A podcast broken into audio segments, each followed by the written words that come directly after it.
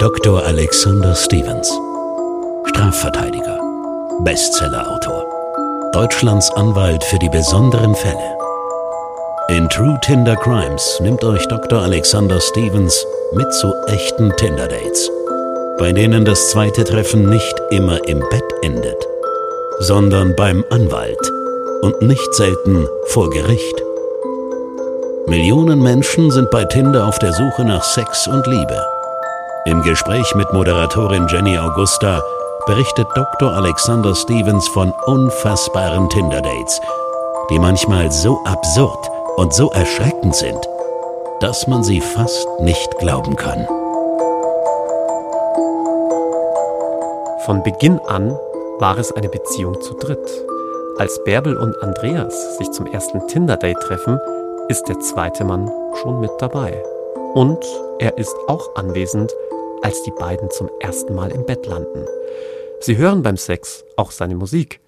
Mein kleines Edelweiß, ich hab dich einfach lieb. Ich kenne mich ja ziemlich gut aus in der Musikszene, aber diesen Titel kenne ich nicht. Habe ich noch nie gehört. Bitte klär mich auf, Also Alex. das muss man kennen, entschuldige. Also wer diesen Titel nicht kennt, ja, der braucht Nachhilfe in Sachen Musik. Und also Von ich- welchem Genre sprechen wir denn? Ich gebe dir mal einen kleinen Tipp. Wir befinden uns in der Volksmusik.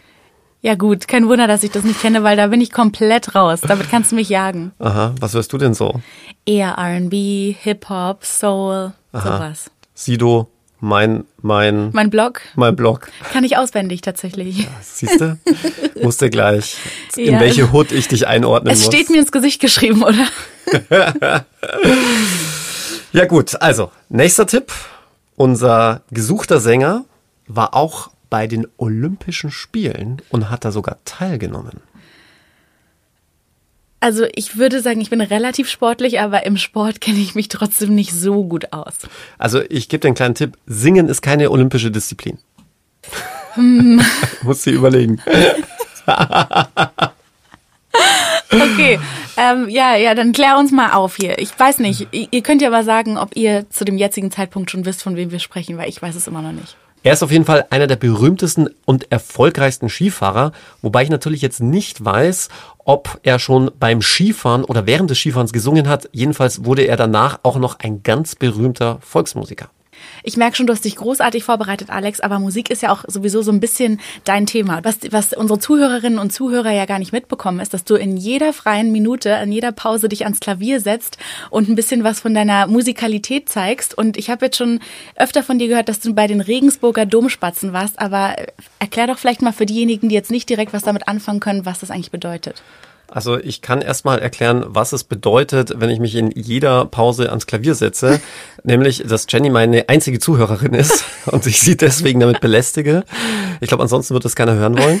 Und ansonsten, ja, die Regensburger Domspatzen ist ein berühmter Chor, berühmter Knabenchor, bei dem ich ab meinem zehnten Lebensjahr im Internat war und dort gesungen habe, seinerzeit noch unter der Leitung von Georg Ratzinger, dem Bruder des emeritierten Papstes Josef Ratzinger, also Papst Benedikt.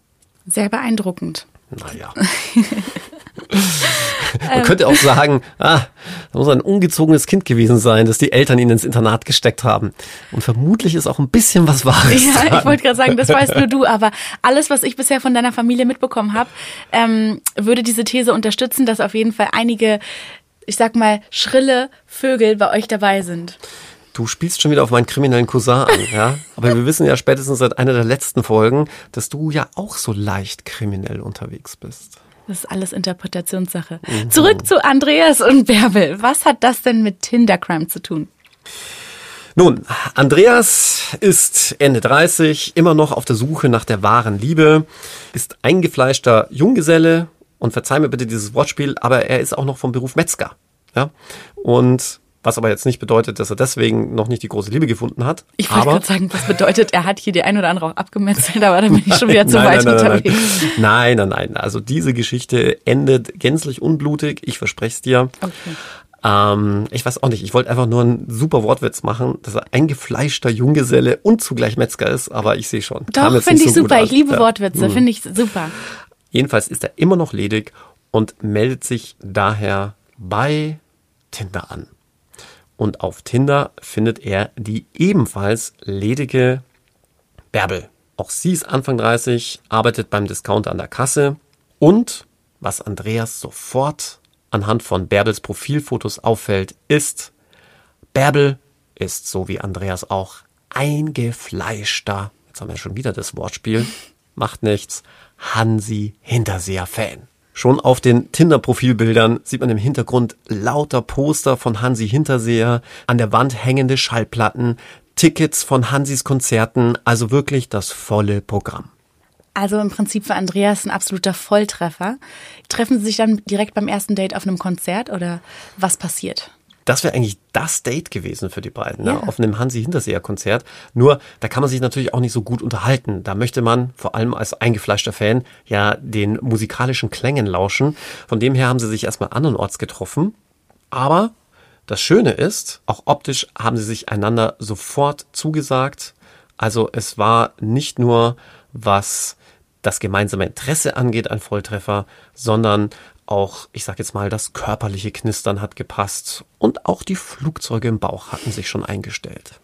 Und bei ihrem ersten Date dreht sich natürlich auch alles um Hansi Hinterseher. Ja, es ist fast so, als säße Hansi mit am Tisch. Sie sprechen über seine Lieder, seine Konzerte und als Bärbel dann auch noch erzählt, dass sie den internationalen Hansi Hinterseher Fanclub leitet, ja, ist Andreas völlig von den Socken.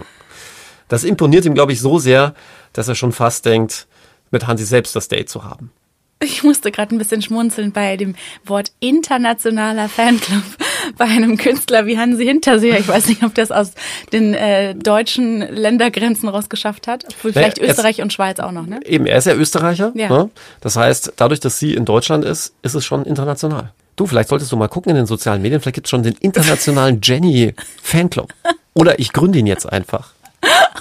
Ich bin übrigens nur für unsere Zuhörerinnen und Zuhörer noch zur Information, ich bin nicht nur Anwalt, sondern auch Vorstand des internationalen Jenny Fanclubs. Das wäre sehr gruselig.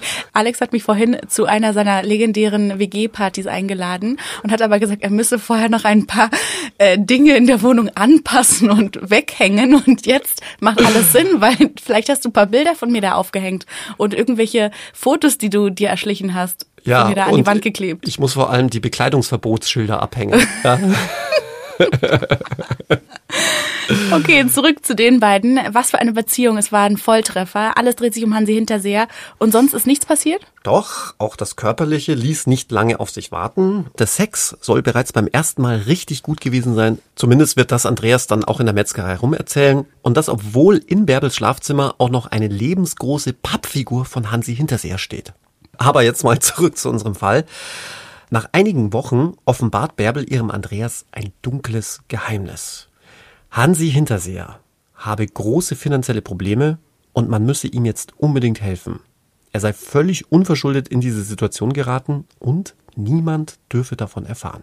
Aber jetzt mal ganz ehrlich, das kann er ja nicht geglaubt haben. ne? Das kann ja nicht sein. Er ist Weltmeister im Skifahren, ständig im Fernsehen und in den Hitparaden und auf einmal bankrott. Also, wie soll das denn bitte gehen? Klar, das fragte sich Andreas natürlich auch, denn als Superfan wusste er, dass Hansi schon weit über 5 Millionen Tonträger verkauft hatte und seine Tourneen ja fast immer ausverkauft sind. Aber, weil Bärbel ja schließlich internationale Fanclub-Chefin ist, hat er ihr das geglaubt. Immerhin hatte sie ihm noch erzählt, dass Hansi sich bei Aktien- und Immobiliengeschäften verspekuliert habe und betrogen worden sei. Aber hatte sie denn irgendwelche Beweise oder glaubwürdige Quellen? Jenny, sie war die Chefin des internationalen Hansi Hinterseher Fanclubs. Also wenn die keine Insider-Informationen hat, wer denn dann? Also das dürfte doch schon Beweis genug gewesen sein. Außerdem kennt man das ja aus den Medien. Es gibt ja genügend Stars, die in finanzielle Not geraten sind. Ich meine, denk doch an Matthias Reim. Verdammt, ich lieb dich, sagt das noch was? Ja. Ich ja. sag nur, verdammt war der pleite. Ja, er hat selbst darüber gesprochen, 10 bis 15 Millionen Euro Schulden. Wow. Heute ist er übrigens wieder verdammt reich. Oder denk an Roberto Blanco, ein bisschen Spaß muss sein. Ja, äh, der stand kurz vorm Offenbarungseid Und Michael Wendler ist mittlerweile auch hochverschuldet. Wobei, der hat ja den OnlyFans-Account seiner Laura. Ne? Mittlerweile dürfte der sich wieder saniert haben. Da kommt ordentlich was zusammen wahrscheinlich. Ich, ich glaube auch, ja. Oder denk an die britische Fußballlegende, wobei Fußball ist jetzt nicht so dein Ding, ne? Nee. Meins eigentlich auch nicht, aber ich habe einfach mal gut recherchiert. George Best, der sagte, ich habe viel Geld für Alkohol, Frauen und schnelle Autos ausgegeben und den Rest habe ich einfach verprasst. Aber jetzt mal ehrlich, können die alle nicht mit Geld umgehen? Also ich meine, die haben doch so viel Geld verdient. Na gut, sie können vor allem auch das Geld wieder irre schnell ausgeben. Ich meine, ganz häufig wirst du ja völlig unverhofft über Nacht zum Star. Ein Hit und danach gleich mal drei Luxusschlitten in der Garage. Zurück zu Hansi Hinterseher. Was war denn Bärbels Plan? Was hat sie sich überlegt, um ihm zu helfen? Ganz einfach. Geld sammeln. Geld für ihren Hansi sammeln. Bei allen Fans und natürlich auch bei ihrem Andreas. Immerhin hatte Bärbel eigenen Angaben zufolge auch schon ordentlich in die eigene Tasche gegriffen, um Hansi zu unterstützen. Aber von wie viel Geld sprechen wir denn hier überhaupt? Reden wir von 50 Euro oder sind wir in den Tausendern? Wir sind schon eher in den Tausendern. Zuerst gab Andreas Bärbel 2000 Euro.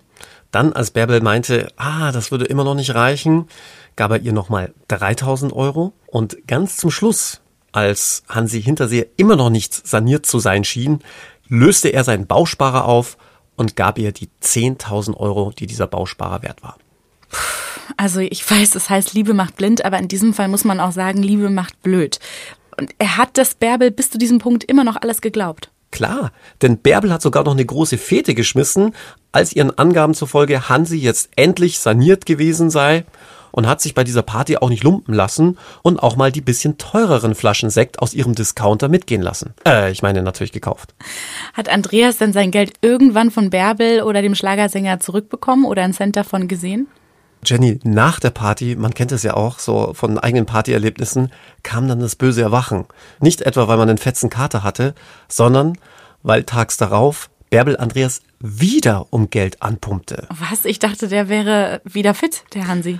Bärbel teilte Andreas mit, Hansi hätte sich gerade bei ihr gemeldet und das Geld würde immer noch nicht reichen. Er hätte immer noch Schuldner im Nacken sitzen und müsse ihm jetzt unbedingt helfen, denn er bräuchte ganz dringend nochmal Geld. Und daraufhin wandte sich Bärbel wieder an Andreas, der allerdings mittlerweile selbst pleite war. Und deshalb bat Bärbel Andreas darum, jetzt sogar einen Kredit aufzunehmen.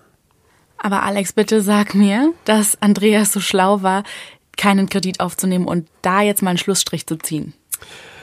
Um ehrlich zu sein, weiß ich nicht, ob Andreas selbst so schlau gewesen wäre oder ob er nicht doch auch bereit gewesen wäre, noch diesen Kredit aufzunehmen. Allerdings hatte sich dann just ein weiterer Fan bei Andreas gemeldet, den er auf der Party kennengelernt hatte. Und dieser Fan teilte Andreas mit, dass Bärbel auch ihn um weiteres Geld angepumpt hatte und dass ihm das schon irgendwie jetzt mittlerweile alles spanisch vorkommen würde. Und vielleicht sollten wir auch an dieser Stelle jetzt endlich mal auflösen, schon aus juristischen Gründen. Hansi Hinterseher ist natürlich nicht pleite. Hansi Hinterseher ist ein vermögender, sehr erfolgreicher Schlagerstar und hat sicherlich nicht die Almosen von Bärbel, Andreas und Co. nötig. Okay, wir alle haben es schon geahnt, aber Andreas muss ja aus allen Wolken gefallen sein. Klassischer Betrug. Hat er dann Anzeige erstattet? Ja, hat er. Und genau deshalb kam auch Bärbel zu mir in die Kanzlei. In Bärbels Fall stand ja nicht nur einfacher Betrug im Raum, der mit bis zu fünf Jahren Freiheitsstrafe bestraft werden kann, sondern hier ging es um gewerbsmäßigen Betrug. Denn das hatte sie ja nicht nur einmal gemacht, sondern sie schien ja ihren gesamten Lebensunterhalt von Fans wie Andreas zu bestreiten.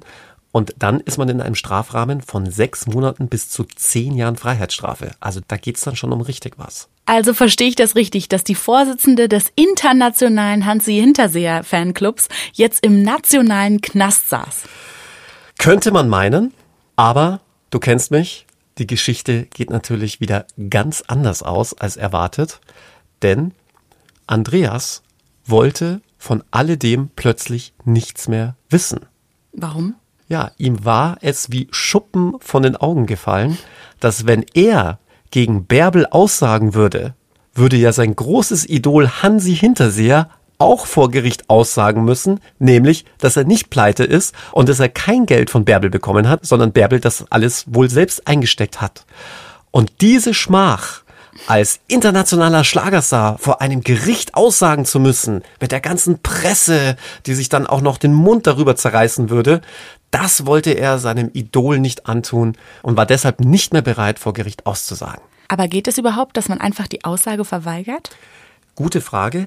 Geht eigentlich nicht, denn zu den Bürgerpflichten eines jeden Deutschen gehört unter anderem die Zeugenpflicht. Also man kann einen Zeugen wirklich auch verpflichten, auszusagen, zur Not sogar mit Beugehaft.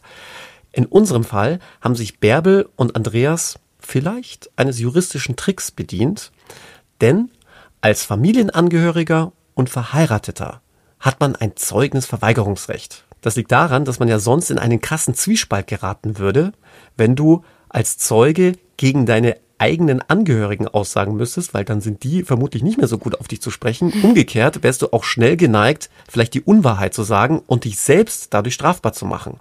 Und deswegen gesteht dir der Gesetzgeber dann zu, wenn du nahe Angehöriger bist, also das geht bis hin zur Verwandtschaft dritten Grades, also Urenkel, Uropa, Neffen, Nichten und so weiter, mhm.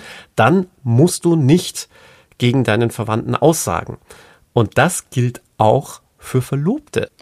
Und deswegen haben sich Bärbel und Andreas einfach schnell verlobt. Und damit hatte er ein originäres Zeugnisverweigerungsrecht und musste gar nicht mehr gegen sie aussagen. Also, ich schüttel hier schon wieder den Kopf, weil, um es freundlich auszudrücken, war Andreas wirklich nicht die hellste Kerze auf der Torte. Aber weißt du eigentlich, ob Hansi Hinterseher jemals von diesem Fall erfahren hat? Dank Andreas bis jetzt wohl nicht. Aber er wird ja vermutlich unseren Podcast hören. True Tinder Crimes ist eine Produktion von Crime and Media, exklusiv für Podimo. Sollte es euch gefallen haben, hört gerne auch Das perfekte Verbrechen mit Dr. Alexander Stevens. Unglaubliche Rechtsfälle. Exklusiv bei Podimo.